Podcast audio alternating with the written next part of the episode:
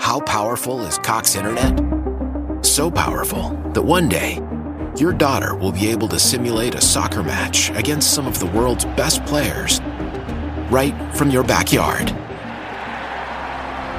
Get gig speeds powered by fiber from Cox. It's internet built for tomorrow, today. Internet delivered through Cox's hybrid fiber coax network. Speeds vary and are not guaranteed. Cox terms and other restrictions apply. Bom dia, boa tarde, boa noite. Eu não sei que horas você está ouvindo esse podcast, assistindo essa mensagem, mas eu espero que ela fale o seu coração, te inspire a olhar para o reino de Deus e dar passo na direção daquilo que Jesus está esperando que você faça na direção que Ele preparou para você. A gente tem a alegria hoje aqui de receber a missionária de May Williams. Ela dispensa apresentações, mas resumidamente ela tem um belo trabalho no Morro da Dona Marta mas uma cristã, uma mulher de Deus que tem andado pelo mundo, desafiado as pessoas aí na direção do mundo. Ela é uma pessoa à frente do nosso tempo, ao mesmo tempo que a sua ação é fora do tempo. Então esse é o tema que a gente escolheu, Edmé. Muito bem-vinda. Eu queria que a senhora falasse um pouquinho, primeiro se apresenta para esse grupo, talvez tenha alguém que não te conheça ainda, mas para a gente conversar nesse assunto. Graça e paz a todos vocês que estão me ouvindo, não sei que horas, como diz o pastor, do, da manhã, da tarde ou da noite, ou quem sabe de madrugada. Um prazer muito grande poder fazer a minha voz ouvida, levada até você, do lado de um jovem do reino escolhido para este momento como líder da igreja do século XXI. Que coisa boa sabermos que Deus tem pessoas jovens e tem pessoas da minha idade trabalhando juntas, ele um pastor e eu uma ovelha ovelha, ovelha na igreja do século XXI. Isso me dá muito prazer. Graça e paz a você. É uma pessoa, ela falou que ela é ovelha, nada, ela é uma baita de uma ovelha, 76 anos, mas uma pessoa que tem um gás assim, que está dando um show na gente aqui. De meia senhora, a gente, uma das suas marcas, é uma pessoa de estar à frente do seu tempo. A senhora tem esse trabalho há 30 anos, mas a senhora vem construindo futuro, vem construindo pessoas. Fala um pouquinho sobre o cristão à frente do seu tempo, a missão da igreja de levantar os olhos e ver os campos brancos e construir aquilo que ainda não existe. Fala um pouquinho para a gente sobre isso. É, é interessante nós olharmos quando Deus fala por boca do profeta Natan para Davi, o que, que Deus ia fazer com o nome do Davi depois que ele tivesse ido embora. Vou levantar um filho teu, ele vai construir um templo para mim. Deu e eu não me apartarei dele. Deus diz para Davi o que ia ficar para ser dito de Davi quando Davi não pudesse mais ver nem ouvir. Então, quando nós trabalhamos com Deus, nós somos eternos. Nós entramos na eternidade aqui na terra. Nós não nos tornamos eternos depois que saímos daqui. Não, nós começamos a eternidade na glória de Deus quando nós aceitamos Jesus. Então, nós precisamos viver olhando para frente, projetando tudo, sabendo que ainda quando sairmos daqui, nós estaremos trabalhando através daqueles em cujas vidas nós ministramos, nós fizemos o nosso, o, o nosso investimento. Investir em vidas, investir no futuro é trabalhar no presente, olhando para frente, porque Deus ele soprou em nós vida, mas a vida que Deus soprou não tem limite. Deus não soprou um sopro limitado. E ele diz: não haverá impedimento para o que o homem tente fazer sobre a terra. Então vamos trabalhar hoje sabendo que o nosso trabalho não será vão. Hoje nós construímos o que Deus constrói através de nós hoje o que ele quer colher no futuro. Isso é, é isso é uma bênção, né? É. E a senhora falou de limites, né? Construir não tem limites. Não tem. Muitas vezes as pessoas, elas criam os limites, ou elas enxergam os limites ao invés de chegar às oportunidades. Quais são as coisas que a senhora vê que limitam a ação de uma pessoa, de um crente, de uma igreja hoje, de ir nessa direção? É quando nós tiramos o foco real do Evangelho. O Evangelho é poder de Deus para a salvação de almas. A igreja está aqui para anunciar a boa nova da salvação em Cristo Jesus. tudo que sair daqui é evangelho falso, é maranata. Então nós não podemos sair desse foco. O poder não é meu, a glória não é minha, e por isso nós trabalhamos todos como filhos, como servos, para a glória do monarca. Nós estamos no reino de Deus. Reino tem trono. No trono temos um monarca e nós somos os seus servos. A diferença é que nós o servimos com alegria e com prazer. Por isso, nós temos que todos ter essa mesma visão. Todos nós jogamos no mesmo time e todos nós investimos para a alegria de todos. É verdade, é verdade. Trabalhar no conjunto, pensar é. na coletividade, isso tem muito a ver com liderança. Né? E, e, hoje uma das coisas é que os líderes, às vezes, eles mudam o foco. A senhora falou de manter o foco em Jesus. É, quais são os cuidados que um líder, um pastor, alguém que está dirigindo uma organização, um rebanho, deveria ter para manter o seu coração realmente na direção certa, na direção de ser usado por Deus. O grande perigo, um dos grandes perigos na liderança é a pessoa sair do foco da liderança. Por exemplo, existe uma grande diferença entre liderança, chefia e gerência. Nós temos visto muita pessoa que se diz líder, na realidade, ser um chefe. Ele quer que todos trabalhem para ele aparecer. Ele é a pessoa importante. Ele é a pessoa que tem que ser servida. Nós vemos outros botarem tudo para trabalhar, para a empresa dele crescer, para o ministério dele aparecer. Esse é um gerente. Mas líder é aquele que trabalha para que todos cresçam, para que todos produzam, para que, que a glória seja de Deus. Essa é a liderança. E a liderança nasce no coração do servo. Se não souber servir, jamais poderá liderar. Isso é um perigo que nós temos corrido muito hoje, onde nós vemos pessoas que se dizem líderes, mas buscando a preeminência deles. Eles querem aparecer, eles querem ser conhecidos, mas eles dizem que a glória é para Deus, mas a glória é para eles.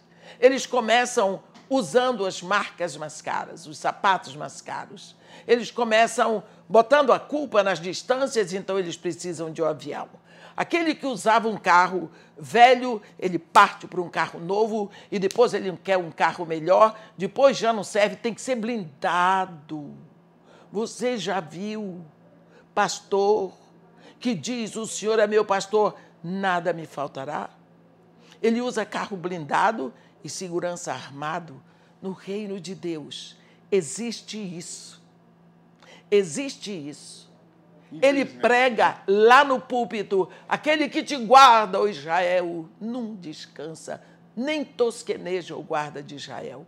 Mas para ele tosqueneja, porque ele precisa de seguranças armados. Ora, se eu uso uma arma, eu estou disposta a atirar em alguém que vem. Então, existe toda essa deturpação da visão. O líder é aquele que serve, é aquele que olha para os campos e diz: está pronto para a colheita, eu vou é lá. Meu pai planejou, meu Senhor comprou a redenção, o Espírito Santo vem aqui para aplicar tudo em mim, é nessa que eu vou, no poder do reino. Amém. Quando a gente vê Jesus falando sobre liderança, é tão linda aquela, aquela passagem quando ele estava lavando os pés dos discípulos. E ele termina dizendo: Eu, sendo mestre e senhor, fiz isso para que vocês façam para as outras pessoas. Então ele deu exemplo de liderança. Liderança é estar disposto a lavar o pé de alguém. A senhora é uma pessoa que a gente tem observado que, ou num congresso, ou no Morro da Dona Marta, ou numa igreja, onde a senhora vai, a gente vê a senhora lavando os pés das pessoas. Conta um pouquinho para a gente como é que é o seu trabalho ali na, no Morro da Dona Marta, como é que a senhora tem lavado os pés daquelas pessoas que, à vista da sociedade, são marginalizados ou são menos qualificados, mas para Deus tem um valor incalculável. E a senhora tem servido aquelas pessoas, tem construído o futuro ali. O grande é, objetivo que Deus botou no meu coração, plantando Jesus no coração de crianças, é que eu fui uma criança também, negra, pobre, desprezada porque eu nasci de um casa... fora do, do, do casamento. Meu pai caiu adultério e eu nasci. Minha mãe era branca, com filhos brancos. Meu pai era negro, com uma esposa negra e seis filhos negros. E eu nasci ali mulata. Eu tenho cinco irmãos, quatro irmãos brancos, mãe branca, padrasto branco, seis irmãos negros, pai negro, madrasta negra e eu a mulata no meio. Então, eu fui muito é, marginalizada, principalmente pela minha família branca. Além do mais, a minha família branca, eles eram católicos apostólicos romanos. Meu pai, negro, protestante. Então, eu, fui, eu, eu, passei, eu passei muita humilhação, porque além de negra, pobre, eu não tinha a segurança de uma família. Eles, as pessoas podiam me dizer tudo o que queriam, porque eu não tinha nem para quem entregar. Porque a minha presença causava problema. Então não, não podia me queixar para minha mãe, cala a boca. Eu não tinha para quem me queixar. Então eu precisei passar por isso tudo. Deus tinha um objetivo. Porque quando eu me volto para essas crianças, eu sei o que é isso. Eu tenho conhecimento de causa. Então eu sei como foi importante para mim conhecer Jesus na minha infância. Como Jesus é libertador. Como é bom saber que tem um, um filho de Deus que você pode falar com ele o tempo todo e ele é filho de Deus. Então é isso que eu procuro entregar para essas crianças. E Deus tem abençoado.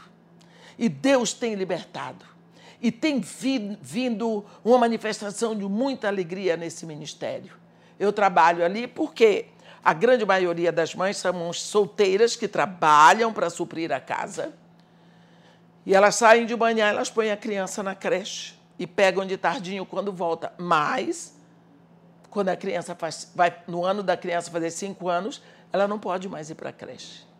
Então é nessa hora que eu entro. Ou a criança vai ficar sozinha, ou então ela cai na mão de quem não deveria cair. Então, nessa hora que a criança pode se inscrever na, na casa de Maria e Marta. Eu tenho um único, o único método para aceitar uma criança. Ela tem que fazer um teste, ela tem que ser bonita. Se a criança não for bonita, não entra. Eu digo, traga a criança para a gente ver. Se for bonita, fica. Nunca chegou uma feia. Todas que chegam são lindas. A gente tem que dizer. Eu tenho testemunhas de moças que me disseram: nunca eu tinha ouvido de ninguém que eu sou bonita. E todas que chegam são bonitas. São lindas. Eu digo: tem que ficar. O que é que eu faço? Linda desse jeito? Então, é desse jeito. E nós trabalhamos muito a autoestima da criança, não é? Você é linda, você é inteligente, bem alimentada, você é assim. Nós começamos a ver coisas nelas e elas começam a crer e valorizar. Elas aprendem que não foi o pai delas. Seu pai não sabe fazer isso aqui, sua mãe não sabe fazer isso aqui. Como é que eles iam fazer você? Papai do céu formou você dentro do ventre da sua mãe. Olha o que está escrito aqui na Bíblia.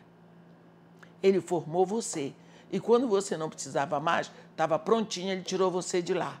Assim, quando você estiver prontinha para zarpar, você sai da, da, casa, do barraco da sua mãe. E assim nós vamos. E Deus tem abençoado tanto.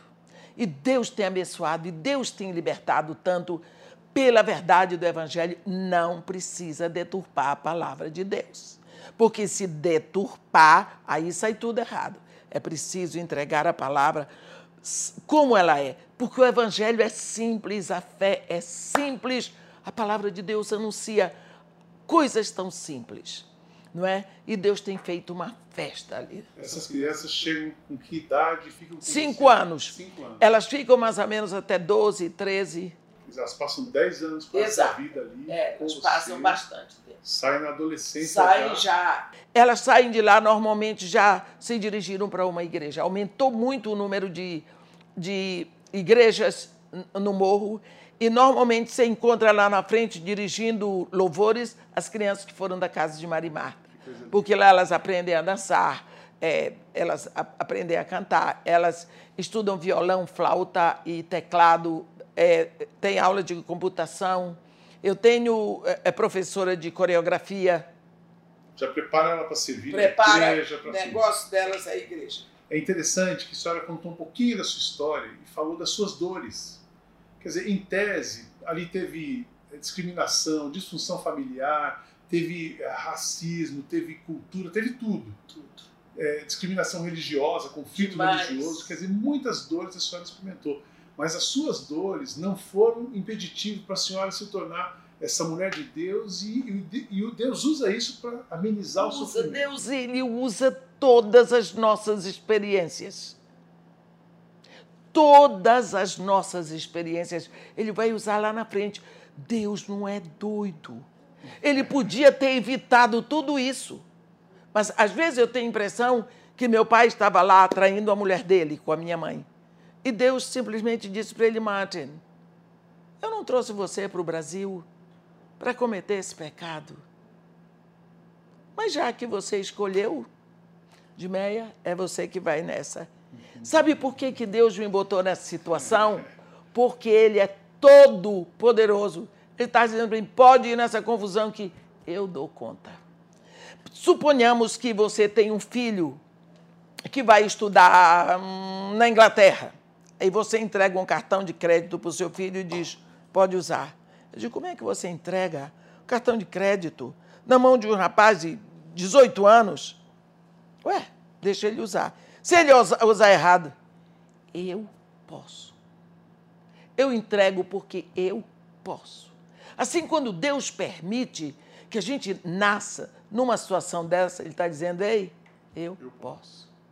Na hora certa eu vou lá e digo: Chega, agora vem. Ele faz. Deus é todo poderoso. Está aí um atributo de Deus que Satanás gostaria de ter, mas nunca vai ter. Todo poderoso. E por causa desse Deus, e por causa desse Deus todo poderoso, as, as obras não param.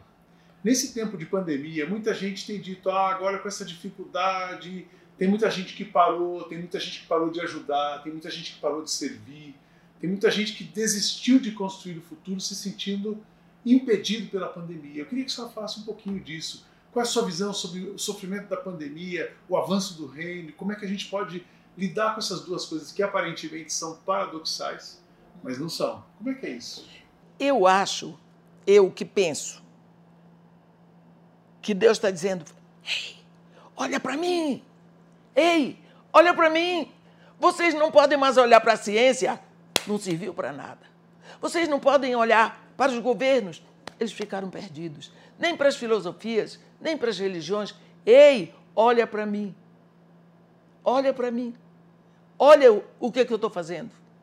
Ele não deixa faltar. Ele não deixa faltar. Não pude mais sair para pregar nas igrejas. Não tinha mais oferta. Pôde mais nada ser feito. Aumentou a despesa da casa de Maria e Marta. Nunca faltou. Nunca faltou. A casa de Maria Marta hoje tem mais dinheiro do que sempre teve. A senhora me fez lembrar o Hudson Taylor, né? A obra de Deus, feita do jeito de Deus, vai receber recurso de Deus. Ele paga a conta, né? É ele que é responsável, ele que me mandou. Deus, como eu digo, Deus não é doido. Ele faz as coisas dele, ele sabe o que está fazendo. Como é que ele vai deixar? Deus não quer que devamos nada. A Bíblia diz: a ninguém devais nada, a não ser o amor com o qual vos deveis amar uns aos outros. Então, ele não quer que eu deva. Eu estou impedida de ir porque ele está pagando. Quando eu olho assim, já está feito.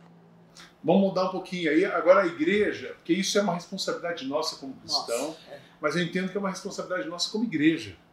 A igreja, Deus olhou para ela, ele não tem uma missão para a igreja, ele tem a igreja para a missão.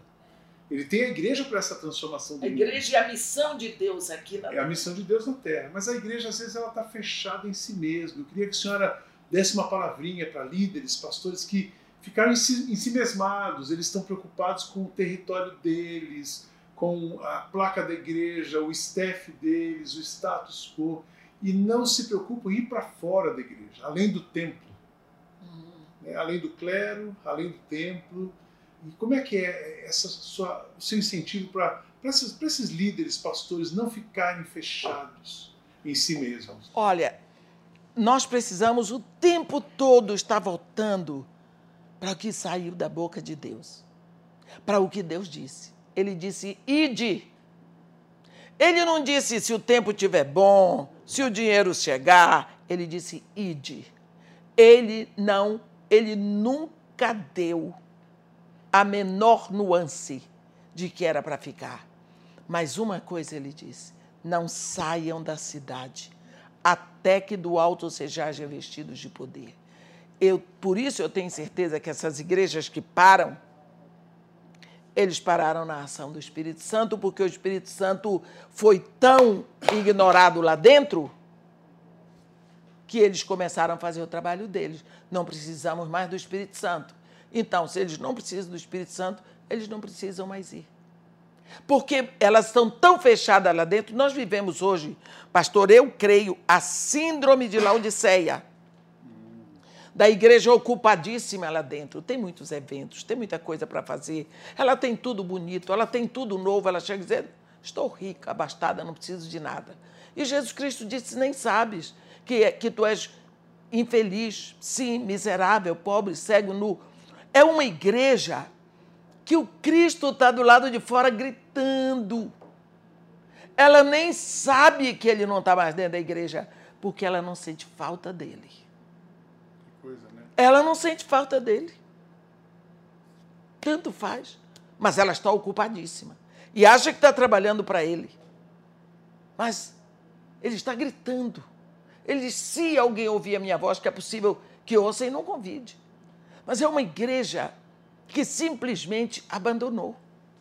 Abandonar não é tirar de uma vez, é ir botando de banda aos poucos. Mas a palavra que Jesus Cristo disse, ide e fazei. Ide e fazei. Ele não disse fazei aqui para depois ele. Ide e fazei. E é para esses que vão que ele diz: Eu estou contigo todos os dias. Então, esses que estão fechados, com certeza, eles não estão no mover do Espírito Santo. Que o, o, o, Espírito Santo ele lhe move a obedecer a palavra. Interessante e forte isso que a senhora está dizendo, né? É. Uma igreja que não se preocupa com o lado de fora, não se preocupa em ir na direção da dor, é porque ela está faltando o mover Tá do Espírito e a presença, ela perdeu o foco. Perdeu, perdeu. Totalmente. O espírito não leva você a pular, dançar, sapatear, gritar e, e fazer barulho. Não. não é, o trabalho do Espírito Santo não é esse. Ele não veio para fazer os filhos de Deus ridículos. É o Espírito, pode ser o Espírito, mas não é o Espírito Santo. O, o, o Espírito Santo de Deus, ele nos move com a palavra, está escrito. 2 Coríntios 3,18, está escrito, é o Espírito e a palavra. Então ele nos leva a obedecer a palavra. Jesus Cristo, de, ide e fazei. É esse o mover. Não importa onde você esteja, tem um líder aqui, o trabalho dele está muito bom, está maravilhoso, como Felipe, em Atos 8. O trabalho dele estava um estouro da boiada. Já pensou? Os coxos levantavam, os cegos viam, os mortos ressuscitavam, tudo. O anjo aparece e disse: E aí? Dispõe-te e vai para o caminho do sul que, deve, que desce de Jerusalém para Gaza. Se encontra deserto. Ele foi. Pegou o endereço direitinho, foi, chegou lá, hum, lá do sul, caminho que Jerusalém para Gaza, está vazio. Estou aqui. Daqui a pouco ele viu a carruagem. Estava vindo lá. O Espírito Santo disse para ele: Ei, dispõe-te, acompanhe essa carruagem. Ele foi. Nós vemos o trabalho que foi feito. Tudo dirigido pelo Espírito. De lá, depois de batizar o eunuco, o Espírito Santo já levou ele para Azoto. Não deixou nem ele despedir do eunuco. Foi assim que o Evangelho entrou na África. Foi para a Etiópia. O Espírito Santo foi para a Etiópia e embarcou no eunuco. Trabalho de um homem que foi. Foi. Agora, chama o povo, traz o povo para cá. Aqui tá bom, que nem Pedro. Ah, senhor, vamos construir aqui uma tenda só para nós. Que eles se danem lá embaixo. Lá embaixo. Tem crente tinha- hoje querendo viver na Pois transfiguração, é, né? fica, tá tão bom aqui, Senhor. tenda para o Senhor, uma tenda para Elias, uma para Moisés. A, a gente nem precisa de tenda, fica por aqui na aba. Jesus Cristo nem respondeu para Pedro, quando viu lá embaixo, que ele desce, estava aquele menino lá endemoniado, aquela confusão. Pedro queria ficar lá em cima. Nós hoje vivemos lá em cima. Está bom aqui. Temos a palavra, trazemos bons preletores. Nós temos tudo do melhor aqui dentro. Podemos fazer todas as coisas aqui dentro. Jesus Cristo disse ide. Hoje o ide está tão mais fácil que você pode mandar até pela internet. Não é? Se a nossa experiência espiritual, a é. espiritualidade não resultar na missão, tem alguma coisa errada. Tem alguma coisa errada. Não existe igreja de Jesus Cristo se não for missionária. Porque Deus é o primeiro missionário. Ele sempre chamou pessoas para se mover. Primeiro movimento de movi eh, com Abraão foi: deixa a tua terra, a tua paz, vai. Não é? Vai. Deus sempre se move assim. Deus sempre manda no movimento. Move. Eu gosto desse Deus que se Deus, move. Deus não está parado. Nunca, nunca, né? nunca. É interessante a gente ouvir Edmeia, dá vontade de ficar aqui ouvindo muito tempo. Né? Nosso tempo já está perto do final, mas uh, além da. Você pode ir para o canal da IBM Alphaville, o YouTube, tem as mensagens dela nessa semana, mas também ela tem um Instagram onde ela posta diariamente mensagens de 5 é. minutos. Você pode acompanhar o canal Edmeia, Edmeia Williams Oficial no Instagram, seguir o seu canal e ir para a IBM Alphaville ouvir as mensagens poderosas que ela trouxe para a nossa comunidade nesse final de semana. Edmeia, para quem está ouvindo a gente, um conselho final, uh, olhando esse desafio de agora, a necessidade de construir o futuro e uh, o foco em Jesus. Qual é o conselho que você dá para um crente? O que ele precisa fazer nesse momento para avançar? Nesse momento, você tem que receber. Esse momento agora é para você entrar no quarto. Siga o conselho de Jesus. Se tem alguém que nunca vai lhe dar um mau conselho, é Jesus. Ele disse: entra no teu quarto, fecha a porta. Ora o teu pai que, em secreto. E o teu pai que te ouve em secreto te recompensará. Entra lá e abre a caixa de Pandora com teu pai. Conta a sua safadeza todinha. Diga para ele, abre o coração, derrama, porque ele sabe, mas ele quer ouvir de você. Porque quando você diz que está compartilhando com ele, recebe dele. Derrama todo o peso. Sai de lá leve para poder sair, pegar fogo, meu irmão. Para você pegar fogo, para você sair de lá no óleo chorando e gritando o nome desse redentor maravilhoso. Deixa que o mundo conheça pela sua voz as maravilhas do amor de Deus. Amém. Glória a Deus. Nada melhor agora então. Vai para o teu quarto, vai orar, vai buscar, vai receber. Porque Deus quer usar a sua vida, Deus quer fazer algo novo no mundo. Primeiro Ele vai fazer em você e depois no mundo através de você. Missionário, muito obrigado por Eu que tempo. agradeço. Grande beijo para todos vocês. Obrigado. É o primeiro de muitos que faremos aqui. Deus abençoe você.